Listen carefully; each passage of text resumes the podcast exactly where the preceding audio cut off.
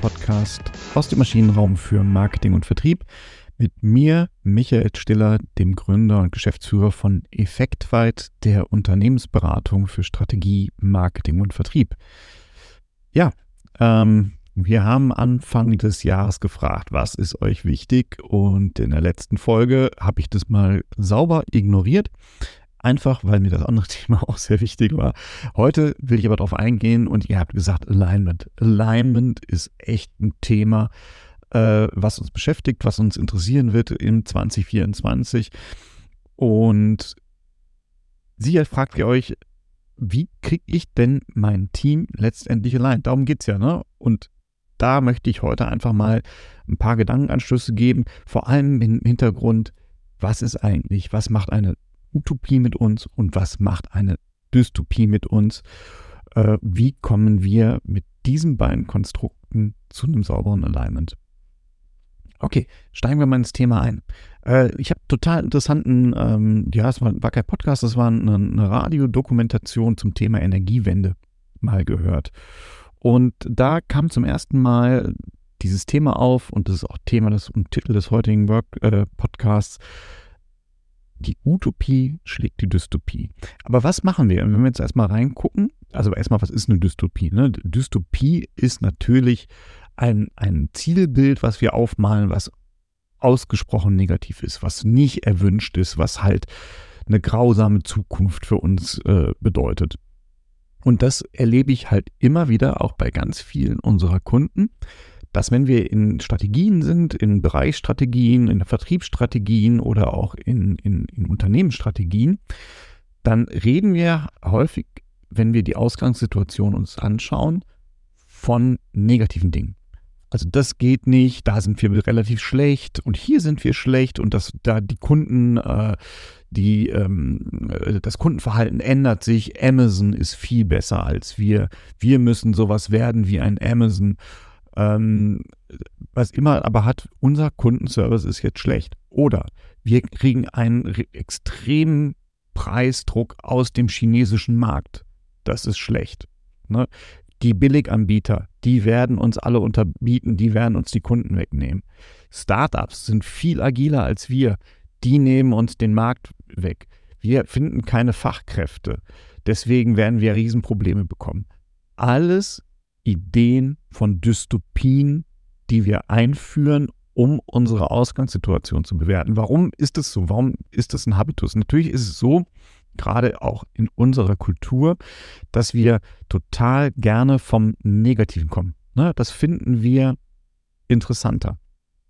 Und das, wenn wir uns das jetzt mal so in, in, der, in, der, in der Psychologie anschauen, was macht man, wenn man halt diese Dystopie anwendet? Ne? Also wenn wir so weitermachen wie bisher, geht die Welt unter. Ähm, typisch auch für die Energiewende übrigens. Ne? Also wir, wir reden über den Klimawandel und wir kriegen gesagt, wenn wir so weitermachen wie bisher, geht die Welt unter. Was passiert ist jetzt? Ich kriege Angst. Ne? Also ich bekomme Angst und will fliehen. Das steckt halt ganz tief in uns drin. Ne? Machte ja auch Sinn, mal so evolutionsbiologisch geguckt oder psychologisch geguckt. Äh, wenn der Säbelzahntiger kam, war halt doof, wenn man sagt, oh, naja, ist halt dann nur ein Säbelzahntiger. Nee, Fliehen war die deutlich bessere Option. Also lösen wir so Fluchtinstinkte aus. Wenn wir nicht mehr weiter wissen, dann gibt es Kampfinstinkte. Wenn wir aber uns auch da überwältigt fühlen, ne, das wäre in dem Fall ja auch so ein Säbelzahntiger. Ja, wenn ich einen Speer habe oder, ne, als, als ich dann einen Speer hatte, da war es ganz gut, hatte ich wenigstens so den, den Moment, wo ich gedacht habe, naja, ich habe irgendwie noch eine Chance. Wenn es aber übermächtig ist, dann passiert Folgendes, ich mache nämlich einfach gar nichts mehr. Ich weiß nicht, wohin ich fliehen soll, also bleibe ich stehen. Ich nenne das ganz gerne mal den Rehlein-Effekt. Ne? Also genauso wie ein Reh auf der Straße stehen bleibt, bleibe ich auch stehen. Ich verharre in dem, was ich so tue. Und ich, das erlebe ich wahnsinnig oft. Ich erlebe das wahnsinnig oft in Unternehmen und, und bei, bei, bei Teams, Mitarbeiterinnen und Mitarbeiter, die dann gesagt bekommen, das ist nicht gut, was gerade passiert und die dann so eine Angst bekommen, dass sie einfach stumpf das weitermachen, obwohl alle rationalen Überlegungen immer dazu führen würden, zu sagen, okay, wenn das nicht gut ist, was ich gerade tue, dann kann es nicht viel Sinn machen, genau das Gleiche weiterzumachen. Sie machen es aber. weil sie einfach nicht wissen, was sie anders machen sollen, weil diese Angst da ist, weil dieses ungute Gefühl da ist. Und Angst ist ein, ist ein wahnsinnig großer Motivator und deswegen nutzen wir das auch so gerne. Ne? Wir, wir bauen Angst auf, um den Kolleginnen und Kollegen, unserem Team klarzumachen, Leute, es muss was passieren. Wir müssen uns bewegen. So. Ich habe aber das Thema, und jetzt kommt der, der, der, der Move eigentlich, ich weiß nicht wohin. Ne? Ich habe jetzt einfach nur Angst aufgebaut. Jetzt haben wir in der Geschäftswelt auch noch äh, hinzukommt das doofe Gefühl, ich darf ja keine Angst zeigen. Ne, ich muss ja weiter der, der, der Starke sein. Das ändert sich zum Glück ganz stark. Aber ich nehme diese Angst jetzt nicht ernst. Ich akzeptiere das nicht, dass mein Team jetzt Angst hat und in sich verharrt und die, diesen Fluchtinstinkt entweder nutzt und irgendwas macht. Und dann macht mein Team aber in aller Regel nicht alle das gleiche irgendwas, sondern jeder macht irgendwas. Und das Chaos wird noch größer bis der Relan-Effekt einsetzt. Ne? Und das muss ich vermeiden. Das, ich muss jetzt diese Angst ah, ernst nehmen und vor allem, und jetzt kommt aber die Kraft der Utopie, vor allem muss ich zeigen, wenn wir nicht mehr so weitermachen dürfen wie bisher, sondern was anders machen müssen. Und, und das ist immer ein Change. Also eine Strategie beinhaltet immer Change. Das muss einem auch klar werden. Denn wir machen einfach so weiter wie bisher. So eine Strategie habe ich zumindest bisher noch nicht gesehen. Mag es auch geben. Also ich kenne genug Unternehmen, die sagen, oh, das ist jetzt schlecht, ne? Ähm, äh, äh, so die Situation entwickelt sich gerade gar nicht gut. Eigentlich müssten wir was anderes machen, aber wir machen weiter wie bisher. Aber das ist für mich auch dieser Reline-Effekt. Ähm, ich muss also irgendwann irgendein Ziel ausrufen, wo die Leute hingehen können. Und es ist in aller Regel nicht der Moment, wo ich einfach nur sage, lass uns von, von A nach B bewegen, ne, dann haben wir zumindest die Gefahren, die bei A waren, nicht mehr. Keine Ahnung, wie B aussieht. Weiß ich nicht, ob es mir das gefällt oder nicht, aber es ist, es ist auf jeden Fall anders als A. Das ist nicht motivierend. Das bringt uns nicht hin. Ich muss jetzt ein B schaffen, ne, also eine Welt schaffen, ein Zielbild schaffen, in dem klar wird, hey, da ist es jetzt wirklich besser.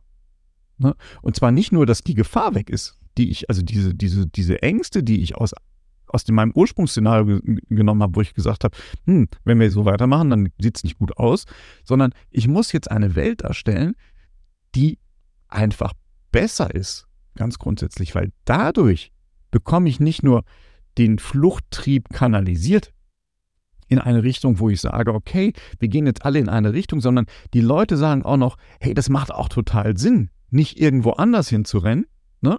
Sondern es macht total Sinn, dass wir alle versuchen, zu diesem neuen, schönen Ort zu kommen, der deutlich besser ist.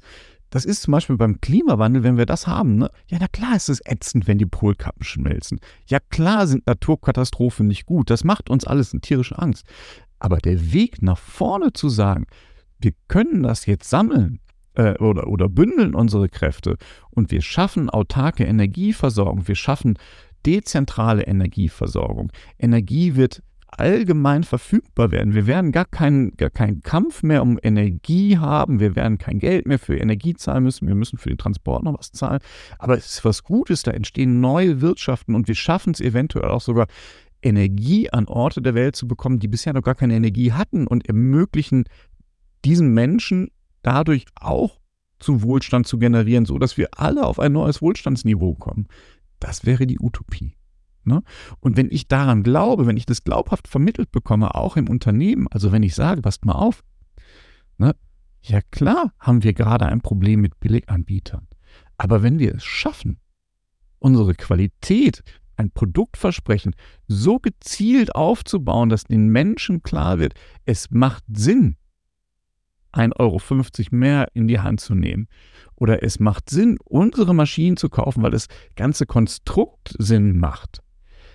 Dann habe ich eine Welt geschaffen, wo ich sagen kann, und dann brauchen wir uns gar nicht mehr mit denen zu beschäftigen. Diese Angst gibt es gar nicht mehr. Und wir haben aber auch noch ein, ein, ein, ein neues Level erreicht. Und das ist nichts anderes als Storytelling. Ne, das ist nichts anderes als gelebtes Storytelling im Sinne der Heldenreise. Ne? Auch da ist es nicht, ist immer so, ich brauche diese Ausgangssituation. Also Gandalf muss einmal kommen und sagen, du hör mal, Frodo, das mit dem Auenland, das geht hier nicht mehr gut. Ne? Also ihr macht hier so, tut so, als wenn ihr, wenn ihr gar nichts mit der ganzen Sache zu tun hättet, die da draußen passiert. Wenn ihr es aber hier so weitermachen wollt, dann ist das Auenland weg. Das ist Angst. So, was, was macht Frodo jetzt? Der könnte jetzt einfach losrennen und sagen, oh, äh, äh, das ist aber doof, äh, jetzt fliehe ich, aber das ist so übermächtig, dass meine Heimat ist weg. Frodo macht ja erstmal gar nichts. Er wird erst motiviert, nachdem Gandalf ihm erklärt hat, was denn passieren würde, wenn dieses Böse weg ist, ne? wenn der Ring ins Feuer geworfen wird.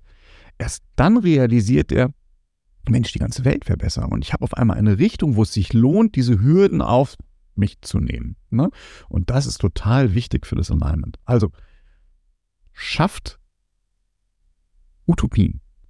Die Dystopie ist nicht unwichtig. Die Dystopie braucht ihr, um generell zu aktivieren, um, um Bewegung und, und Veränderungsbereitschaft auszulösen.